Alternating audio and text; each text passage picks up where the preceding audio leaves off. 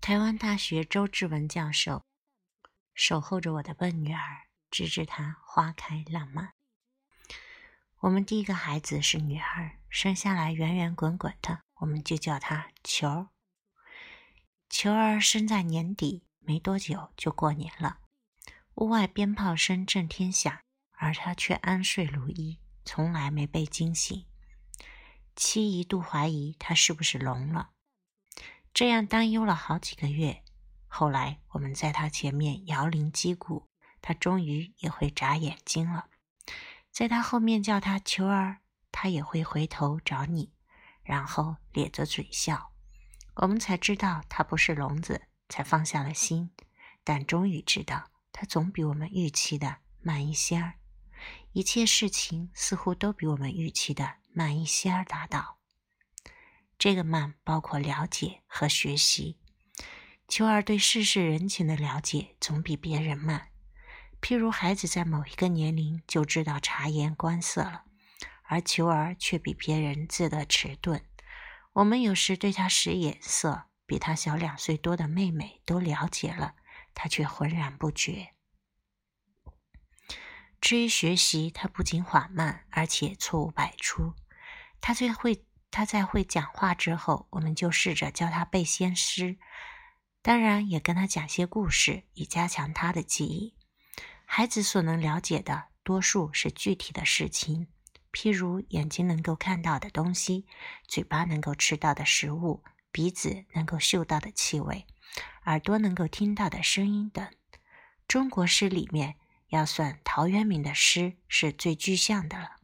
他诗里所写的东西都明明白白、亲切易懂。当然，陶诗也有微言大义、极具寄托的地方，但与其他诗人比较，他的寄托也浅显很多。我们叫求儿背诗，大多以陶诗为主，中间偶然夹杂些唐诗三百首里意义浅近的小诗，还有故事性比较强如《木兰辞》等的古诗。诗背了几首之后，秋儿就犯错了。他经常犯的错是把两首诗弄混了。譬如他原本在背陶渊明《归园田居》中的那首“种豆南山下，草盛豆苗稀”，等他背到“晨兴理荒秽，带月荷锄归”这句话的时候，突然接下句“归来见天子，天子坐明堂，策勋十二转，赏赐百千强”。他把《木兰辞》硬接在《归园田居》的下面了，这样的错误经常发生。后来我们发现，他对我们要他背的诗是完全无法理解的。这一堆押韵而无意义的话，对他而言只是一种声音的连缀罢了。他为什么把《木兰辞》接续《归园田居》呢？原来出于那个“归”字，他并不了解“归”的意思，他只知道“归”的声音。《木兰辞》归来见天子，前面是将军百战死，壮士十年归，和陶诗晨兴理荒秽，待月荷锄归，正巧都是以归这个收音发尾，所以他不犹豫的用归来见天子接下去了。这表面看起来荒诞的事，其实在秋儿这边是有着相当坚实的逻辑的。但当时我们做母父母的还年轻，并没有细细思考这个原因。我们对球儿的表现是相当以为憾的。他的记忆与他妹妹比较明显逊色。有一次，他在结结巴巴地背李白的“月下独酌，花间一壶酒，独酌无相亲。举杯邀明月，对影成三人。”他背到“对影成三人”这句的时候。就在这句上面三复四言，徘徊不去了。下面呢，我问他，他怎么想也想不出来。导师在另一房间的妹妹刚才还在哭呢，突然用他说不清楚的话接下去说：“月既不解饮，影徒随我身。”秋儿和我都因此而笑了起来。后来秋儿逐渐长大了，终于上学了。小学就在我们住家附近。他的级任老师姓谢，是个中年的女性教师。谢老师很喜欢这个在他口中长得白净又胖胖的乖小孩，常叫球儿做事。有一天，谢老师点球儿的名，叫他到保健室去拿这班的健康名册。想不到球儿在学校迷了路，大约过了一个多小时，谢老师才把他找到。球儿还在每间房间门口张望呢。后来，秋儿告诉我说，老师要他到保健室拿点名册。他想，保健室就应该挂了很多电视剧里的保健的，想不到没有一间房间是挂着保健的。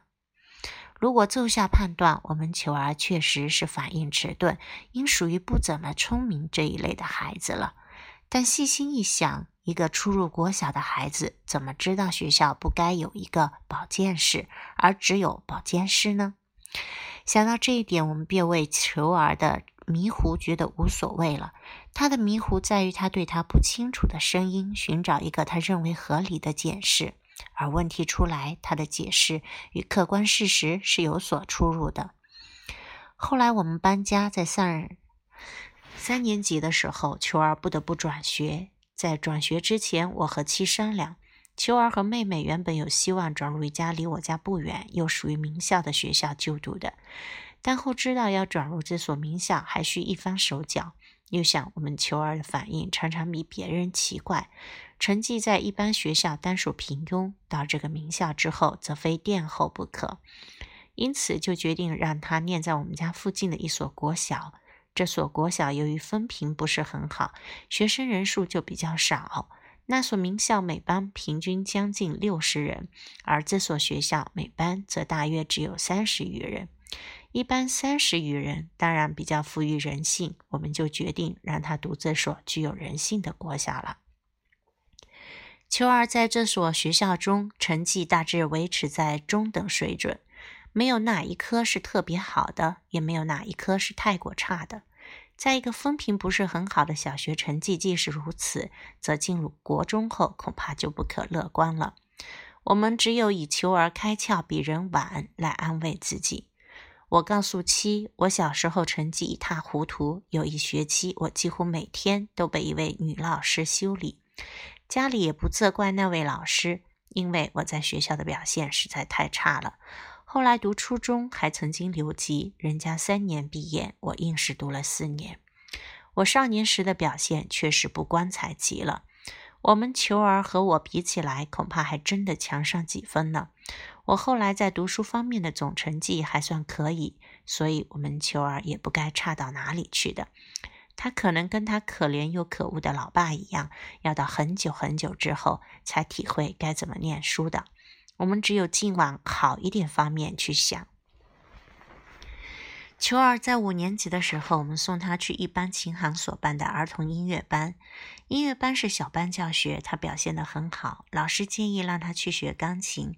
由于我本人喜欢音乐，他既被老师称赞，我们就二话不说的替他寻访名师了。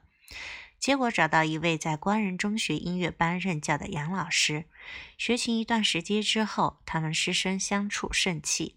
秋儿被杨老师称许，说：“你看他这么小的年纪，弹起琴却有大将之风呀。”我对弹钢琴虽然是外行，但听过的唱片倒是不少。秋儿弹琴经常犯错，记谱能力也不顶好。不过，一首音乐如果记熟了，又弹熟了之后，确实有一些和别的孩子不同的地方。他弹得比人家连贯一些，而且起伏强弱，好像不经老师特别指点就有体悟。这可能就是杨老师说的大将之分吧。从此，琴儿就球儿就在杨老师那练琴，一直到他考进官人中学音乐班。经过国中、高中共六年，在他进入大学之前，他一直跟着杨老师。想起来，杨老师应该是在他的成长过程中影响最久又最深的老师了。说起球儿进入高人中学音乐班，其实也是一次偶然。秋儿在国小虽然成绩中庸，但毕业是不成问题的。当时我们为他升学问题也伤了点脑筋。当然，他可以不经考试就升入附近的国中就读。都会区的国中，老实说良莠不齐的，有的国中管理的好，有些管理的差。管理好的学校通常升学率就比较好，管理差的学校在升学率上也往往乏善可陈了。这一点我们不能不考虑，因为我们的球儿如不算最差，但也绝对不算是成绩好的学生。他大多时间不晓得自动读书，也不晓得用什么方式用功。这时，杨老师就建议我们带球儿去考考官人音乐班。官人音乐班并不好考，能够考进的学生大约是十分之一的机会，因为是考国中部，所以除了钢琴之外就不考其他的。结果球儿顺利考中了，这是球儿一生中首次的胜利，我们为他高兴。但随即我们跌入了一个困惑的常考之中：究竟该不该让他进音乐班呢？七和我都喜爱艺术和音乐，我们孩子之中有人选择这个做个音乐家，照理说我们应该不会阻止的。但读音乐班并不表示他一定做得成音乐家。一旦选择读音乐班，就必须勇往直前了，太不容许再走其他路子了。因为音乐班里光是主修的钢琴，每天就要练两三个小时，还不加上复修。孩子如专心练琴，就不能好好注意一般功课；一般功课不好，他就不能再有机会选择其他的升学管道了。假如我们球儿在读了两年音乐班之后，突然不想练琴了，这时他的一般功课已落入一大截，该如何准备去考高中呢？我们的顾虑是有道理的，但是从另一个角度思考，人生虽然漫长，所能选择的走的道路其实有限，机会再多也只能选择一个。当确定入境之后，其他道路就显得无甚意义了。我们还是跟球儿讨论，想听听他的意见。他相当强烈的表达他想进音乐班的意愿。后来我们想，他在小学的时候很少在成绩上获得奖励，现在有学校肯定了他的分数，那他打败了很多人，他自然选会选择光人了。我们后来决定让他读音乐班，可能也是在疼惜他的心情之下。球儿终于在新制服、新书包、新发饰下进入那个欢迎他的音乐班。我直到今天还记得我们的球儿穿了一身新，脸上飞扬着喜悦，挥着他白白的小手，隔着车窗向我们挥手。他带着兴奋和憧憬，搭车到官人参加新生训练，从此展开他一个全新的人生。这种欣喜并没有维持多久。官人是所办学相当优异的学校，音乐班的师资好，程度高，相对的，他们对学生的成绩也要求的颇严。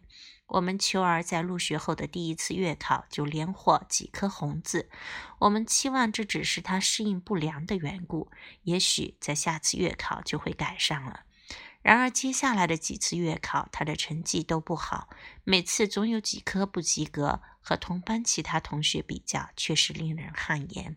他们学校的成绩单是全班成绩并列的，到国三及高三时，更将全年级的成绩列入总表。到了国二之后，情况更为严重，我们球儿的成绩单上红的竟然比蓝的多了。他不仅英文、数学、理化会不及格，历史、公民有时候也会不及格。七为此可以说忧心如焚。我们为他请了家教，主要教他数学，他还是跟不上。后来干脆放弃数学，教他读其他比较容易得分的科目，譬如历史、地理等。只要红字在范围之内，不再朝外面过分泛滥，我们就满足了。这样有时有效果，有时没有效果。我本人在读初中的时候曾经留过级，也许出于自卫的心理，我对球儿的成绩表现起初还是相当豁达的。我认为我们球儿可能跟我一样是属于大器晚成类的，虽然自知自己迄今一事无成，但盼望球儿不是如此。不过后来的发展，连我都不太能够豁达下去。秋儿从国中到高中都读官人音乐班，老实说，他不得不继续读官人高中部音乐班，原因是他的成绩完全无法应付校外的考试。他的成绩就是私立高职都不见得考得上的。因此，就读音乐班，后来打算成为音乐家，在别人而言，可能众多选择中的一项美丽的选择，对我们求儿而言，是只有这条路好走，是这个命运选择了他，除此之外，他无路可走，无处可逃。从这里看，同样读音乐班，我们求儿的处境是多么可怜而不得已了。我们求儿虽然憨厚，这是反应迟钝的另一个解释，但绝不是没有感觉的人。他也有爱恨，也有同情和嫉妒等心理活动，而且有时候他因成绩不好被迫自居于孤独的地位，他的心情起伏就比其他童年的孩子更大。对父母而言，孩子的这些遭遇是个极大的痛楚，而在孩子面前却又要强颜欢笑，不做任何表现。举例而言，秋儿因为成绩不好，他在交友上一直没有高攀的机会。班上成绩好的同学虽然彼此竞争，但在对成绩坏的弱势学生之间，他们却是严守着一些不可逾越的防线的。也就是好学生从来不和坏学生来往。秋儿每当生日之前，都会兴奋地告诉他的同班同学，跟我们商量办一个生日会，邀请一些同学来参加。他在国中时还会有一两个同学来，到他进入高中后，竟然没有一个人来。每次在布置好的房间里，在放满鲜花、糖果和蛋糕的桌前，我们的球儿不时看着表，不时自言自语：“真奇怪，昨天明明答应我的呀。”他在找寻理由，也许因为车挤会迟到的。结果即使迟到，也超过了时间。他只有打电话，原来对方不打算来了，当然也说了一些不算理由的理由。我们球儿在这儿边哭边说：“你早就答应了我呀。”这样的情况，看在我们为人父母的眼里，真是别有滋味。我们不能骗他，也不能把实际的状况告诉他，使他受伤受伤更深。实际的状况是什么呢？孔子曾说：“无有不如无有不如己者。”秋儿同学事实上在做着某些呼应孔圣人的介论，又切合西方进化论“适者生存，不适者淘汰”理论的行径罢了。秋儿在光仁高中三年之后，每到学期末了，都濒临留级的边缘。说边缘其实是客气了，他按照学校的章程，他都确实该留级的。但在特别为他们音乐班所设计的辅导与补考中，他又侥幸的过了关。幸亏他不是那么脆弱的孩子，否则那个气氛足以使他变成疯子。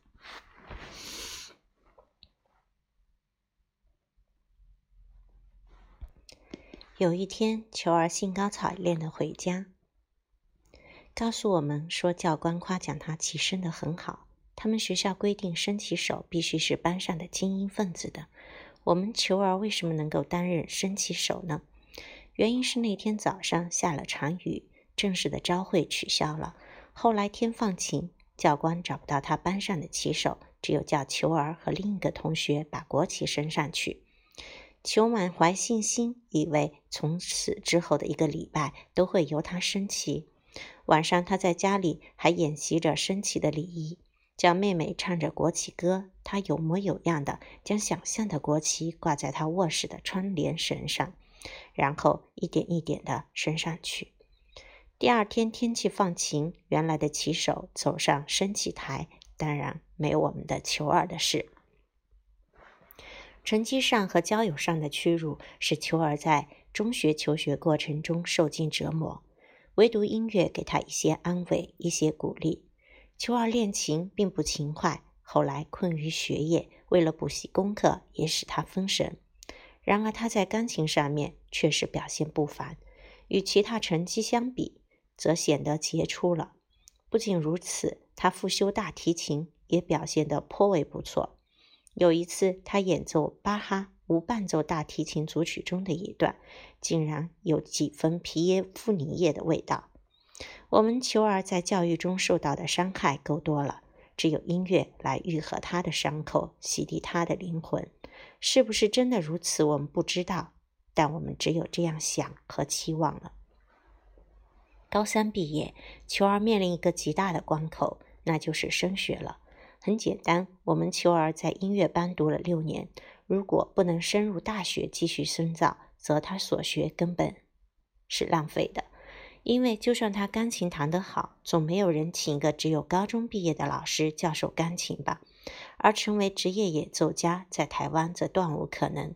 但我们必须明白球儿的实力，以他每年都得准备留级的情况，要和一般人竞争进大学窄门，那当然比登天还困难的。到底该怎么办呢？其实我们完全无法去怎么办，我们只有调整心态去面对我们的现实。这是我和妻讨论的结果。秋儿高中毕业了，他进不了大学，是他命中注定的。高中毕业进不了大学的，其实不在少数。那么进不了大学的，难道都宣告被判了死刑了吗？社会是多元的，任何事都可以做，不见得每条都是好的出路，但都不失为一条道路。既然是人，就只有一步一步的走下去。秋儿高中毕业，到电子公司去做个装配员，也不见得不可以；到百货公司就做个售货小姐，也未尝不可以。学了八年的钢琴，不是白费了吗？其实学习并没有白费不白费的问题。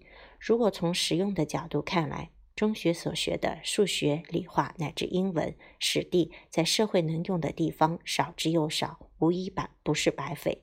但生命长久，那些无用的东西，在某一天还是会真正发生用处的。求儿所学的钢琴亦可如是观。这时刻，安慰我们夫妻的是陆香山的那句话。陆象山曾说：“某虽不识一字，亦不妨我堂堂正正做人。”我们求儿比陆象山说的好多了，至少他是认得字的。想不到路走下去，竟然有峰回路转的机会。在秋儿毕业前夕，教育部公布了音乐美术科系甄试入学的办法。所谓甄试入学，就是教育部特别为一些在音乐及美术学科上有天赋的学生进行一种特殊管道的升学考试。在这个被俗称作保送入学的考试中，当然要考一般大学入学的那些科目，但数科所占的比重比较大。我们求儿也参加了考试，考试结果不大敢问他，原因是他从小学毕业后参加的任何考试，几乎都是令人伤感的经验。为了避免他不快或词穷，我们都养成了尽量不问他的习惯。隔了约莫一个多礼拜，竟然传出了令人兴奋的消息：报纸上公布了真试的结果，我们求儿被录取了。他被分发到最后一个志愿是私立十届家专的音乐科，我们全家都高兴极了。当年十届的音乐科全部只录取了一名，而师大、东海、东吴等大学的音乐系也只收录了三四名。其中钢琴组占的名额更少，求儿的很多同学都没有考上，所以他考上真试，确实是我们家庭近数年来最大的喜讯。妻在服务的学校平常默默教学，求儿的喜讯令他买了许多苹果，办公室同仁每人一个，可见他的心情。一位他的同事打电话给我说：“从来没有见过大嫂这么高兴呢。”我当时心里所想的是杜甫的诗句，却看妻子愁何在，漫卷诗书喜欲狂。他此时的喜悦，足以见到他平时的压抑与苦闷了。但是其中又有波折，在报上刊出消息过后的第三天上午，我竟然接到了一通自称是办理真试考试人员的电话。他在问清楚我是求儿的家长之后，万分抱歉地告诉我。实在对不起，周先生，是我们的业务失误，我们向您致最大的歉意，请您千万要原谅我们。接下去的我不愿意听了。原来球儿被录取是一项作业的错误，我不知道该如何告诉早上离开我时还喜滋滋的妻，还有昨晚用电话和朋友聊了一整晚的球儿。周先生，你还在听吗？我说是的，是这样的，丽媛被分发到实践家装是我们的作业错误，我们向您道歉，周先生，我不知道该怎么讲，还是实话实讲好了。丽媛的成绩应该被分发到东海大学音乐系的，所以我们现在已经改分发了，他不久就会收到东海的入学通知。但我们向您致歉，并请您原谅的原因是我们这次更正不再报。不在报上刊登，也不再向媒体发布消息，希望您了解我们的苦衷。不久，官人中学教务处也来了同样内容的电话。袁中郎形容官场的变化说：“一日之计，百暖百寒，乍阴乍阳。”用来形容我当时的心情，真是再恰当不过了。我故意隐忍着这个更令人高兴的消息，不打电话给妻，打算晚上他回来才告诉他。但这种忍耐却是极为困难。大约中午时分，我就把消息告诉给他了。秋儿读了《东海》之后，精神面貌和他在中学时代有极大的转变。东海音乐系的功课要求在台湾一般大学音乐系中是比较严格的，但音乐系的功课都跟音乐有关，我们秋儿应付起来就比较愉快，所以他的成绩就好了。因为他的个性合群而快乐，又喜欢帮助人，所以学长学姐姐以至班上的同学们都对他很好。他突然结交了许多朋友，他高兴极了。他在大学的学习与生活中重拾了他丧失已久的信心。说重拾了信心，不如说他重建了他以往没有的信心。有了信心的孩子，自有一种光彩，这种光彩是任何化妆品都加不上去的。秋儿后来从东海毕业，他把录音带寄到美国申请学校，尽管他的托福考得不够好。好几所大学来信说愿意让他入学读研究所，最后他选择了位在美国首府华盛顿附近的马里兰大学。在马里兰，他读了两年，以相当好的成绩毕业。他毕业演奏会，我和妻从台北赶去参加。我们球儿还是跟在台湾一样的，偶尔在言谈中显示机智，但大多数时候他是宁静的。他的母亲知道他还是跟小时候一样的容易紧张。他坐在钢琴前练习时，更不时要用手帕擦手，一条手帕不久就很湿了，他就替他换上一条新的，然后小心地帮他把脖子上的汗擦去。秋儿坐在练习室里，心中有些急躁。这跟他换刚换上的演奏服装有关，当然大的关联在于他觉得在外国人面前不能丢脸，而父母的来临更给他大的压力。演奏会相当成功，他的指导教授说是 perfect。秋儿并不满意，他觉得他在几处演奏中犯了错，有些地方又含糊了些。但他老实说，那些错即使大师也会犯的。一位音乐系的老教授，系里学生都叫他祖父的，用手紧紧抱起了球儿，连声叫了两次球儿的名字。他说：“Why do you hide yourself？” 是的，Why do you hide yourself？为什么你把自己藏了起来呢？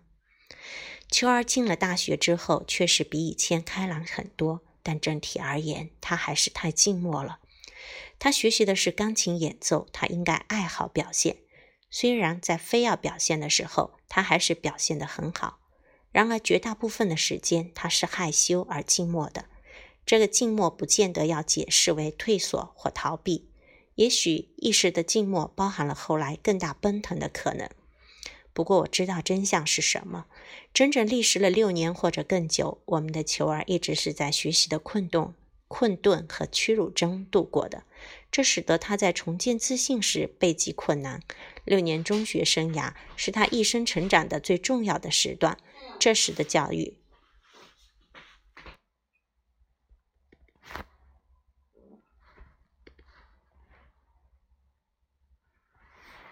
不过我知道真相是什么。整整历时了六年或者更久，我们求儿一直是在学习的困顿和屈辱中度过的。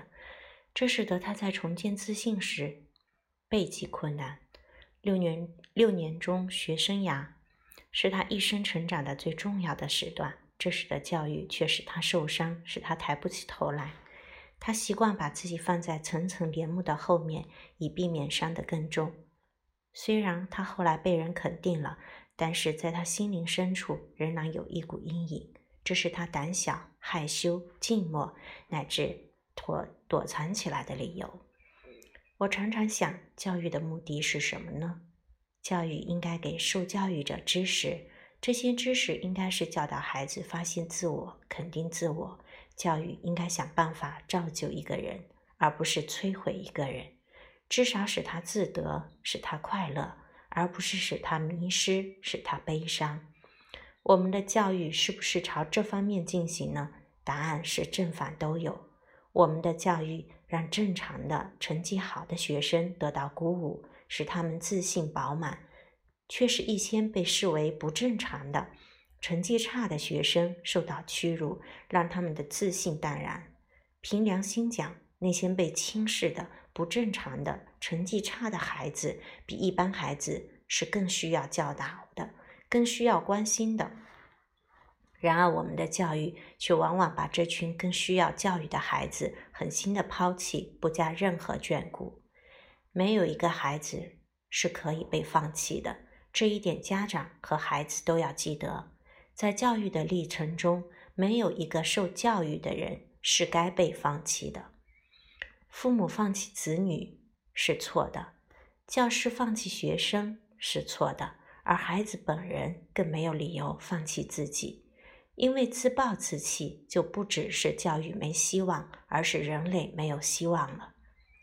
我知道求儿好不容易建立的信心，其实还是脆弱的，还需要经过考验的。他还是会随时随地有意无意地躲藏起来，直到有一天，他告诉我，远在俄亥俄州的辛辛那提大学愿意提供他奖学金，让他修习博士学位。